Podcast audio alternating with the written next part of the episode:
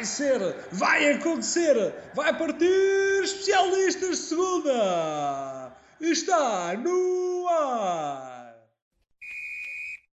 Um grande olá a todos, sejam bem-vindos aos Especialistas de Segunda, um podcast inteiramente dedicado à Segunda Liga Portuguesa de Futebol, a Liga SAPSEG. O meu nome é Gonçalo Barão e acompanha-me nesta jornada o José Silva, que todas as semanas nos traz informação pertinente para avaliar esta nossa liga predileta. Zé, como é que estás? Olá, Barão. Olá a todos os que nos ouvem. Espero que tenham passado bem. E vamos então a mais uma jornada, a mais uma análise a uma jornada desta Liga Sabseg. Pois é, mas ainda antes de passarmos à análise dos jogos desta semana, vamos à rúbrica Segunda em Flash, onde o Zé nos conta os principais destaques da Segunda Liga, fora das quatro linhas.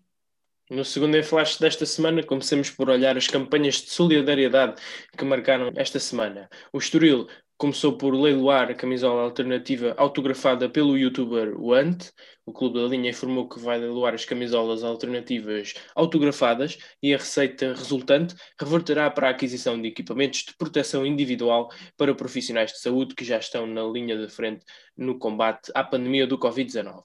Já o Vizela entrou em campo com nomes de mulheres nas camisolas, é uma forma de se associar à luta contra a violência doméstica. Também de forma a homenagear as senhoras, que por este país fora sofrem com este flagelo, o Feirense publicou um vídeo em que alguns jogadores e um dirigente pintavam a cara com um traço de vermelho em sinal de alerta. Mas esta semana teve direito à inovação. A Oliveirense estreou frente ao Vila Franquense um sistema de iluminação pioneiro no futebol português. A tecnologia LED implementada no estádio Carlos Osório contribui para a modernização do clube, que assim poupa imenso na fatura de eletricidade, no meio ambiente e no consumo de energia. Para além disso, apostaram numa empresa local. Horácio Bastos, presidente da União Desportiva Oliveirense, disse que isto é o futuro do futebol. O guarda-redes Beto poderá também estar de volta hum, aos relevados uh, mais depressa do que se esperava. As estimativas iniciais davam conta de que tinha terminado a época para o internacional português de 38 anos, mas a verdade é que em apenas três semanas recuperou e já esteve no banco no último encontro. Quem também está perto de voltar ao ativo é Edinho, o avançado internacional português, também de 38 anos, curiosamente, saberá no dia 16 de março se tem alta hospitalar, pelo que poderá estar disponível para o duelo frente ao Benfica B. Olhamos agora para o Vila Franquense, foi aprovada a abertura de um financiamento da Câmara Municipal de Vila Franca de Xira, tendo em conta a remodelação do estádio do Cevadeiro. Também aprovada, mas em Aroca, um plano de insolvência que irá permitir ao clube negociar pagamentos com os credores. Esta medida surge depois de ter sido negado o plano de revitalização especial ao clube aroquense. Na académica, Pedro Roxo, presidente dos estudantes, viu o Conselho de Disciplina da Federação Portuguesa de Futebol abrir um processo disciplinar. Em causa estão as afirmações proferidas pelo dirigente Coimbra no final do jogo com o Verzim, chegando a lamentar mesmo o estado do futebol português. Ricardo Batista, guarda-redes do Casa Pia, foi pré-convocado para a seleção de Angola.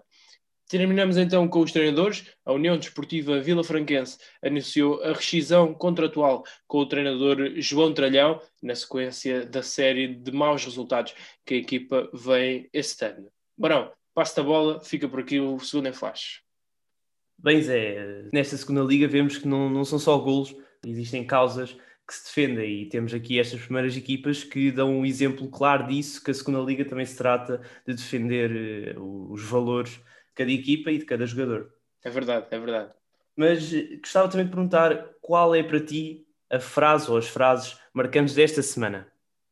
Olha, para mim a frase desta semana é do Mr. Álvaro Pacheco, treinador do Futebol Clube de Vizela, que no programa Futebol a Sério do Canal 11 eh, disse o seguinte: O meu objetivo é que quando os jogadores saiam daqui, e daqui leia-se Vizela, quando vão para outro patamar, que tenham sucesso, que tenham uma cultura de exigência.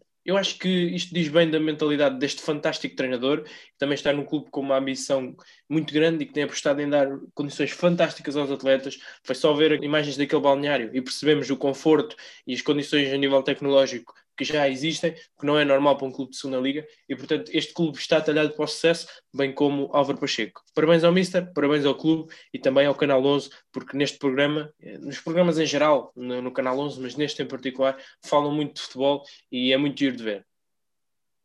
Portanto, um treinador deve ambicionar o melhor para o momento da equipa, mas também para o futuro dos seus jogadores. Mas bem, vamos então olhar para os resultados da jornada, que começou no dia 6 com a vitória do Vizela em casa frente ao Mafra, por duas bolas a zero.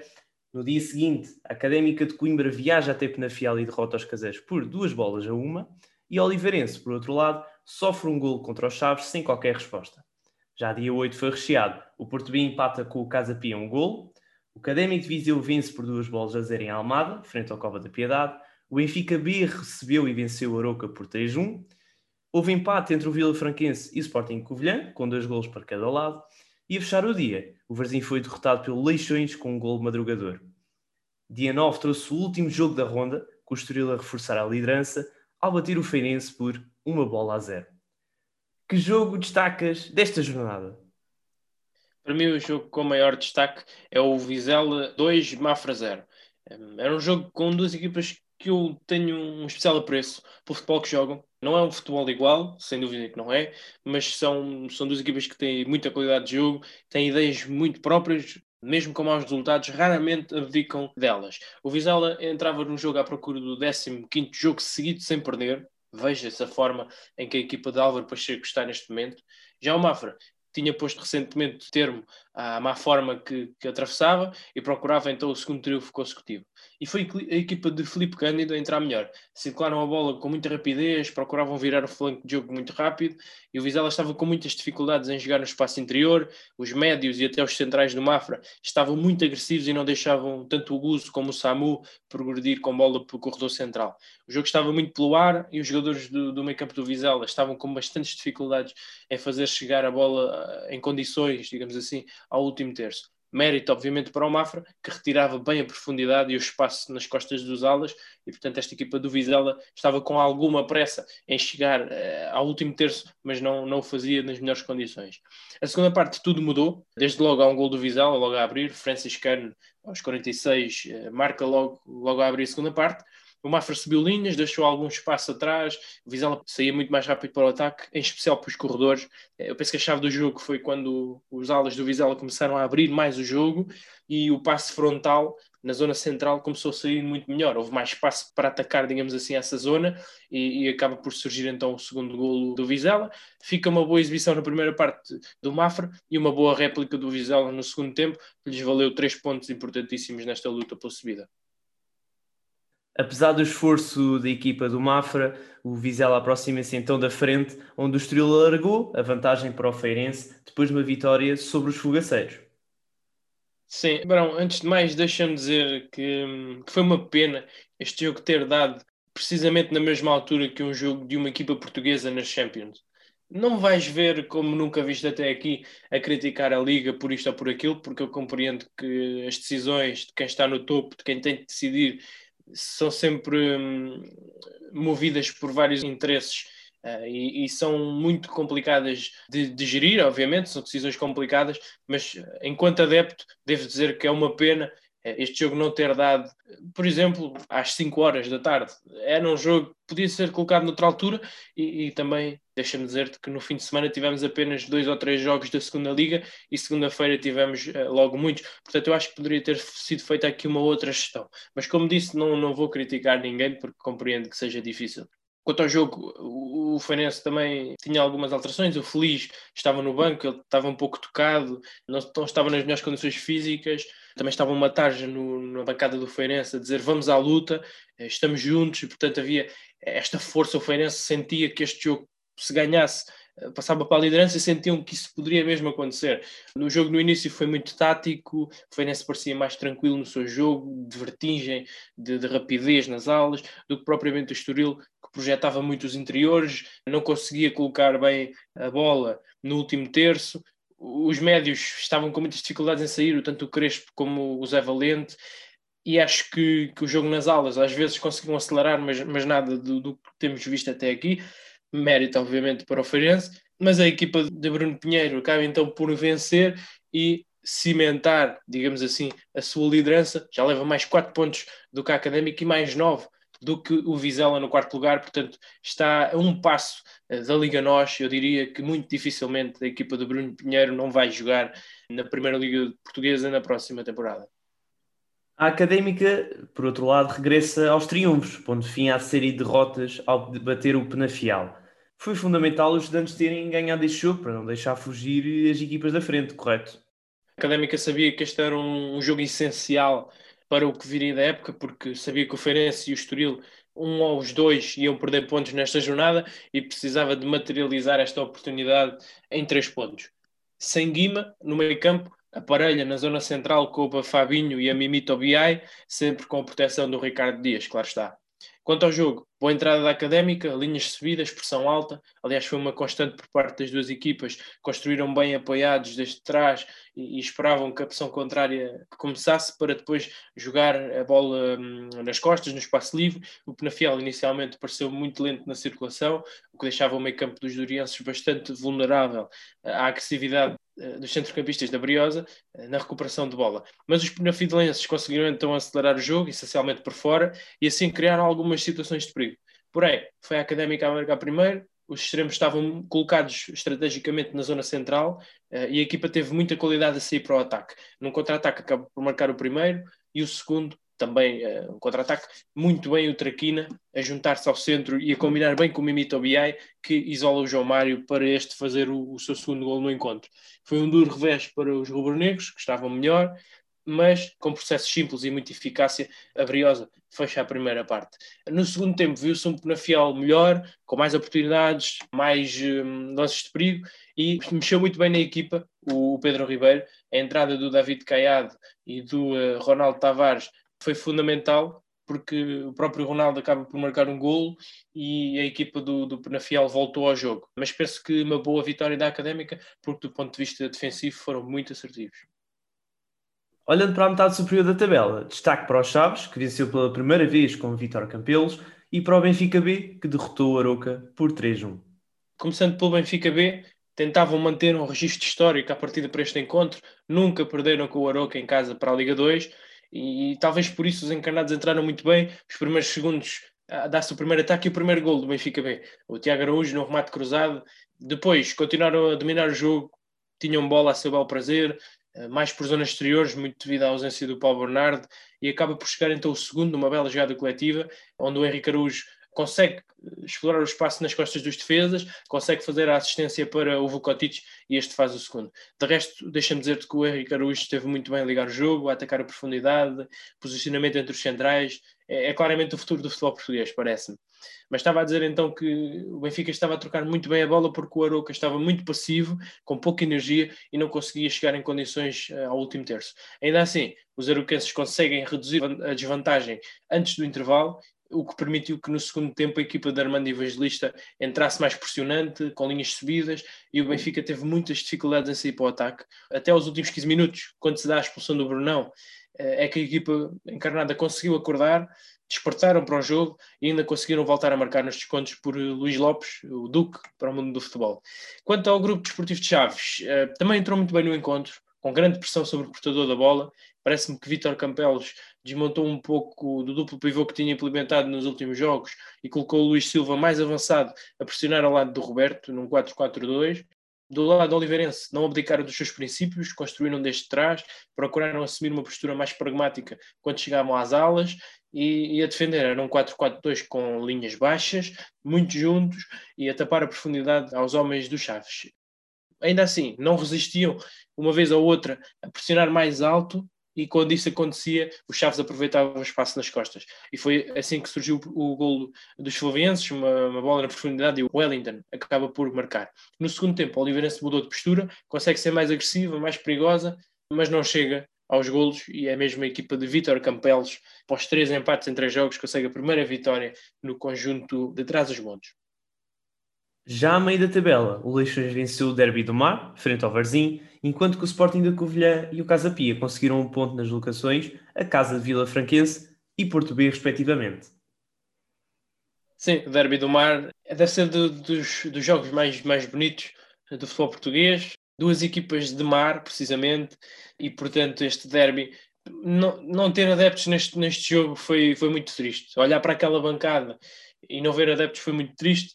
Outras coisas, eh, como por exemplo a recepção às equipas, já aconteceram. No caso do Leixões, até o autocarro foi apedrejado, o que é sempre de lamentar, obviamente, mas eh, de facto, um derby é um derby. E este jogo teve a intensidade, a agressividade de um derby, a verdade é que a equipa do Leixões começou todo o gás e marca logo a abrir, um gol com muita felicidade, mas, mas foi uma boa entrada e há que dar mérito.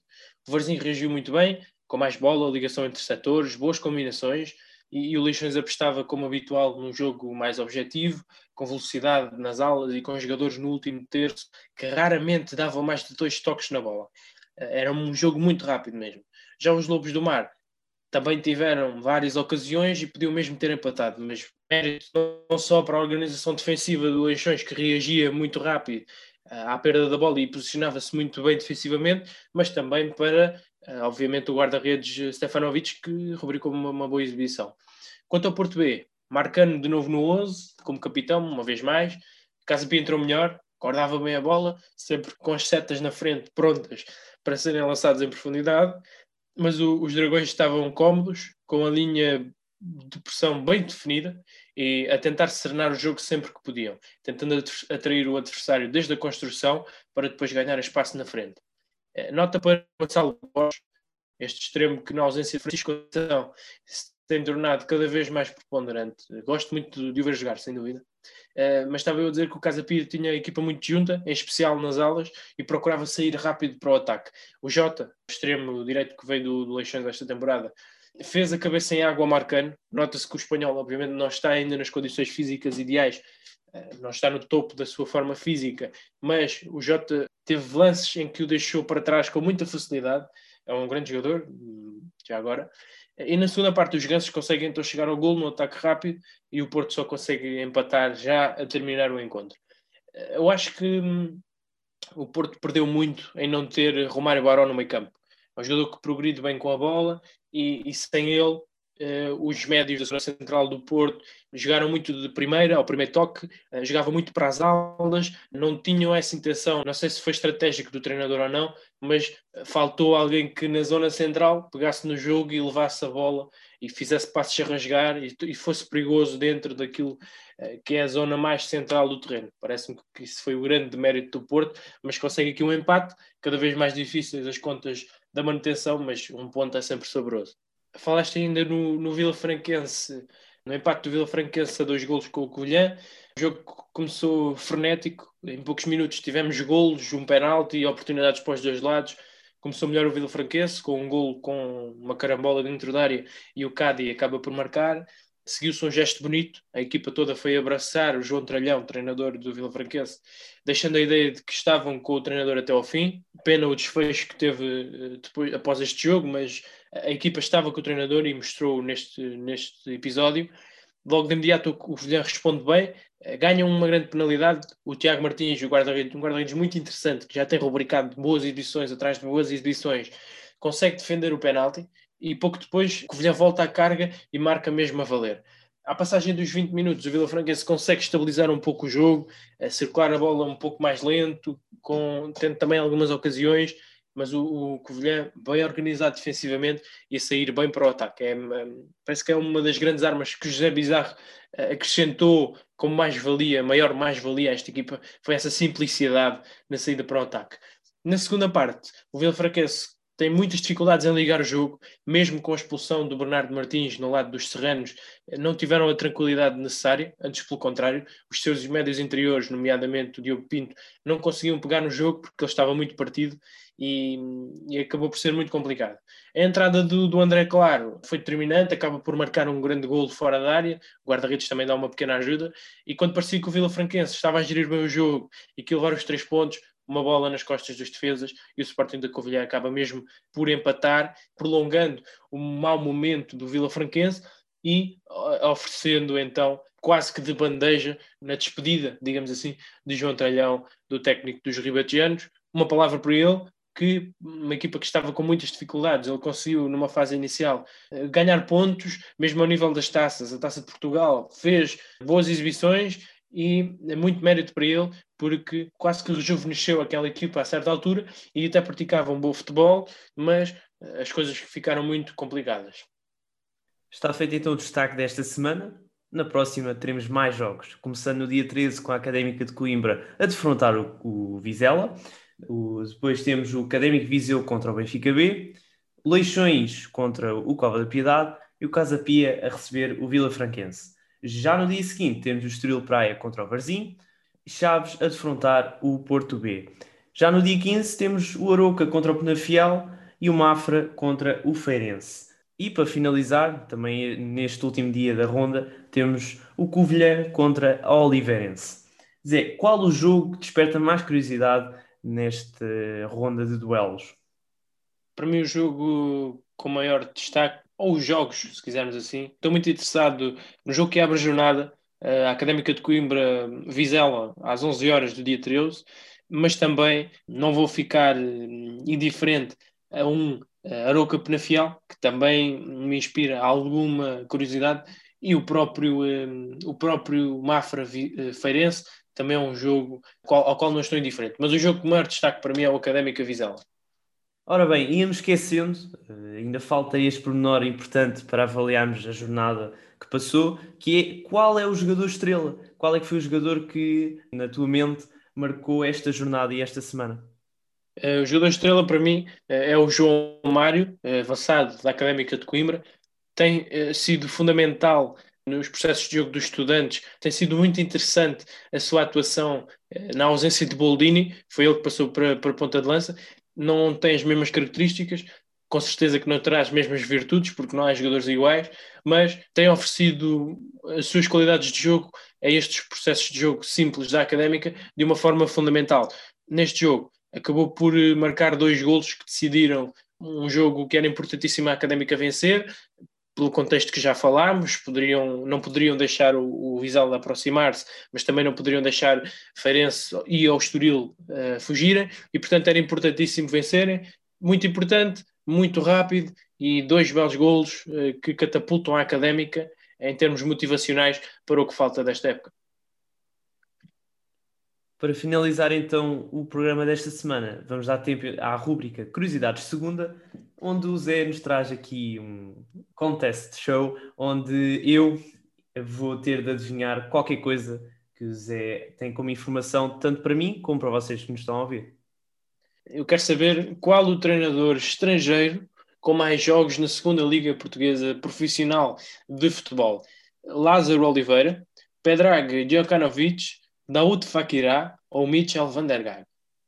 É assim, os, os dois do meio fazem-me aqui espécie, portanto, o Fa Fakirá, não é? Daoud Fakirá ou Pedrag Djakonovic, é isso? Djakonovic, sim. Djakonovic está-me a puxar, mas outros também. Pá, vamos aqui para o Djakonovic. Muito bem, a tua resposta está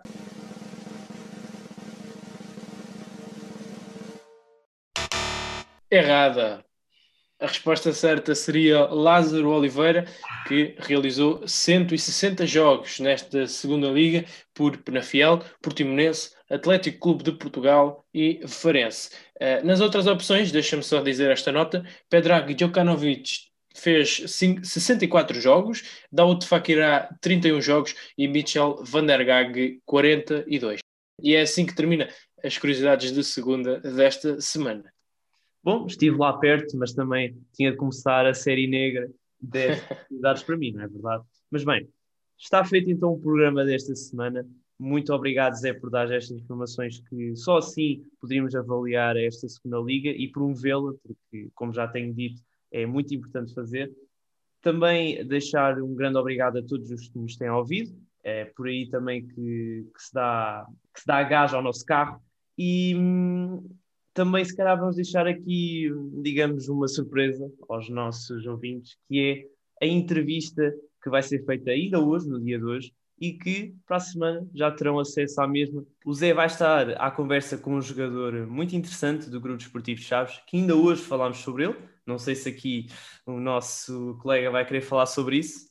Não, epá, não, vou, não vou dar pistas. Posso apenas dizer que já esteve na Primeira Liga, já jogou, por exemplo, no Sporting Clube de Braga, no, no Clube de Futebol dos Belenenses, e que neste momento está na segunda Liga Portuguesa no grupo desportivo de Chaves. Estejam então atentos, porque para a semana, para além de analisar a jornada, temos também uma outra entrevista e esperemos que gostem, tal como também tenham gostado do programa desta semana.